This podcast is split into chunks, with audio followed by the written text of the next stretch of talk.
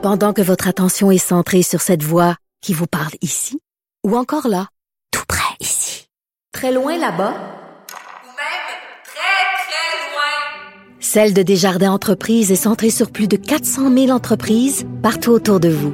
Depuis plus de 120 ans, nos équipes dédiées accompagnent les entrepreneurs d'ici à chaque étape pour qu'ils puissent rester centrés sur ce qui compte, la croissance de leur entreprise.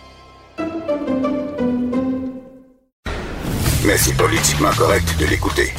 Alors, comme tous les lundis, nous parlons avec euh, tous les mardis, plutôt aujourd'hui, bien sûr. Denise Bombardier. Denise, bonjour. Oui, bonjour, Charles. Alors, euh, vous écrivez aujourd'hui un texte très touchant. Vous dites que les vieux sont des martyrs. Mais c'est ce que je crois. C'est c'est ce qu'on a découvert. Hein? On a découvert cette semaine parce que là, il y a des témoins. Euh, C'est pas des c'est pas des hypothèses. Euh, la responsabilité, on, on va le, on, on sera capable de l'é- de l'établir. De toute façon, il y a des il y a une enquête criminelle en plus.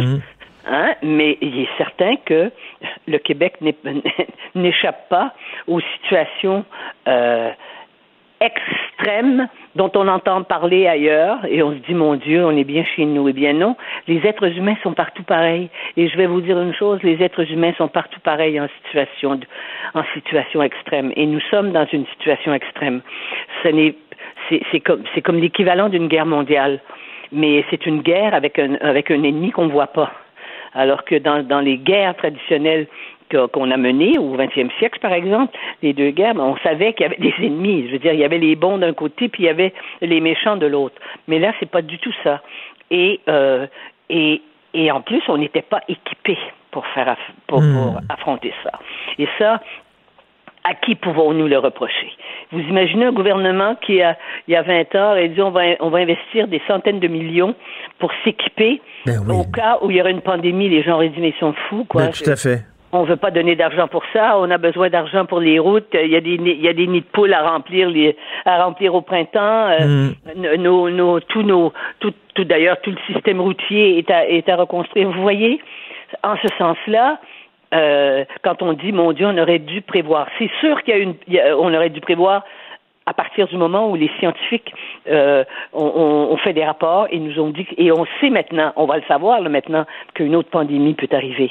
Hein, on, le- on va le savoir en espérant que ce ne soit pas avec notre avec Mais- mais- la, génération qui vit celle-ci. Mais concernant, concernant là, les personnes âgées, on récolte ce qu'on a semé parce que. On récolte ce qu'on a semé. Et Tout je vais à vous fait. dire, là. oui, et je, je, je me suis dit, je peux pas faire les deux papiers en même temps. Je voudrais, je vais parler vendredi dans le journal, euh, parce que ma prochaine chronique, moi, est vendredi, et je vais parler de, de la conception qu'on se fait des vieux. Et moi, je vais vous dire une chose. Moi, je- depuis, euh, ben, encore ce matin, il y a des gens qui me disent, mais vous, vous êtes une vieille. Moi, je suis devenue, je suis plus, pour certaines, aux yeux de certaines personnes et aux yeux du gouvernement, je suis une vieille. Hein, parce que j'ai plus que 70 ans. Mais moi, je m'étais jamais perçue comme ça. Non pas que je ne sais pas, parce qu'il faut quand même pas euh, euh, sous-estimer euh, ma lucidité. Je sais très bien ce que c'est que de prendre de l'âge. Hein, on est, c'est, on- quand, ça prend pas de temps. On commence à, à- on commence, à- les- il y a des gens qui commencent à 50 ans à se dire, mon Dieu Seigneur, euh, Ben 50 ans. Mais bon, mais euh, mon statut, mon statut, c'est pas d'être une, d'être une personne âgée. Mon statut, c'est ce que je fais. Et moi, je continue de travailler, je continue d'avoir des rapports, j'écris et euh, je vis, quoi. Hein? Et là, je deviens quelqu'un qui euh, a été décrété euh, comme euh, à protéger absolument, parce que j'ai 70 ans, donc je peux pas sortir, moi, dehors. Enfin, je peux sortir pour aller pour aller faire des courses, mais enfin, c'est une telle expédition.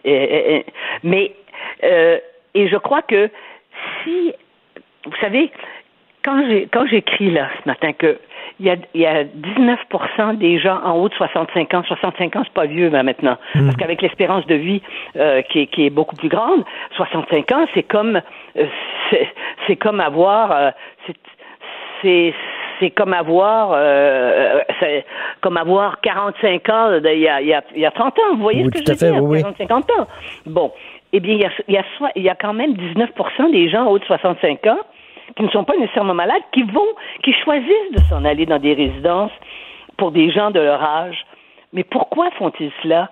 C'est ça qui, et ça, et là, il faut retourner à nos valeurs, à nos valeurs passées. qui ne sont pas des valeurs dépassées dans toutes les sociétés. C'est-à-dire que, euh, moi, je crois que, vous savez, on appartient à la génération qui avons euh, pratiqué les divorces, hmm. Avec ce que ça a représenté pour les, pour les enfants. Avant, il y avait une structure, la structure familiale était au-delà de la, de, au-delà de la famille immédiate. Hein? On avait les grands-parents, puis de toute façon, dans mhm, les campagnes, mhm. les gens vivaient avec leurs grands-parents. Bon, nous, on, a, on s'est divorcés, on a recon, on s'est remariés. Puis on, et place les enfants ont subi ça. Et les enfants, maintenant, qui sont en sont des adultes, pour une proportion trop importante et plus importante qu'ailleurs, et je vous donnerai des exemples, les enfants ont divorcé leurs parents, c'est-à-dire qu'ils vont pas les voir. Ils s'ennuient. Moi qui ai, été, qui ai fait un livre sur les casinos, qui, qui ai interrogé les gens pour, leur demander pourquoi ils étaient dans les casinos. Ce qui était très, très frappant, parce que je suis allée faire des entrevues, euh, euh, plusieurs entrevues au Casino de Montréal, les gens disaient, bon, on s'ennuie, mon mari a pris sa retraite, on habite, puis nos enfants, ben, ils n'ont pas le temps, vous savez, ils sont tellement occupés, ils n'ont pas le temps de nous voir. C'est l'ennui qui les habitait. Hmm. Et c'est sûr que les enfants d'aujourd'hui, ici, euh, au Québec, euh, ne sont pas comme les, comme les enfants, par exemple, en France. Prenons la France. La France est un pays où la structure familiale est encore existante, où elle a encore, ça veut dire quelque chose. Moi, je peux vous dire qu'en France, durant l'été, les gens vont en vacances avec les grands-parents, ben chez les grands-parents, et toute la famille se réunit. L'été, on passe ça avec ben les oui, c'est les enfants vont chez papy, mamie. C'est comme ça que ça se passe en France. Le dimanche midi, si vous sortez de Paris, parce qu'à Paris, évidemment, il y a beaucoup de touristes, c'est pas un peu différent, mais encore, mais si vous allez en province, dans n'importe quel petit, le, le dimanche midi, le déjeuner, c'est avec papy, mamie. Ben oui. Que ça se fait. Voyez-vous? Ben on voyage aussi avec papy-mamie en dehors, en dehors de la France.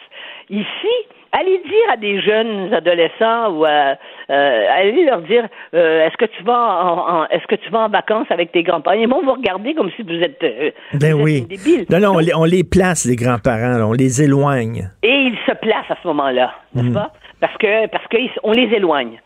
Je veux dire, et en ce sens-là, il y a un terrible problème euh, de solidarité intergénérationnelle à reconstruire. On les met à part de la société. Oui, il y a des gens qui mettent, qui, dont les parents sont placés, on le voit là, tu sais, on le voit encore ce matin dans le journal, ils sont allés avec une échelle, ils sont montés ben pour aller voir la la la la, la, maman la, la, maman qui allait mourir quoi, hein et, et, puis qui sont impuissants et qui et qui vont et qui veulent aller visiter, qui ne peuvent pas dans, dans les circonstances dont, euh, qui sont les nôtres maintenant. Hein, les, les vieux sont, sont, sont complètement isolés de leur famille immédiate. Mais vous savez, il y a beaucoup de, de, de, de, gens, de, de, vieilles personnes qui, euh, qui aimeraient mourir avec leurs enfants. Ben oui, ben c'est un des problèmes aussi, c'est que euh, nous autres, on, euh, tu es important dans la société si tu travailles et si tu rapportes de l'argent. Donc, euh, si tu es un enfant, on te fout dans une garderie.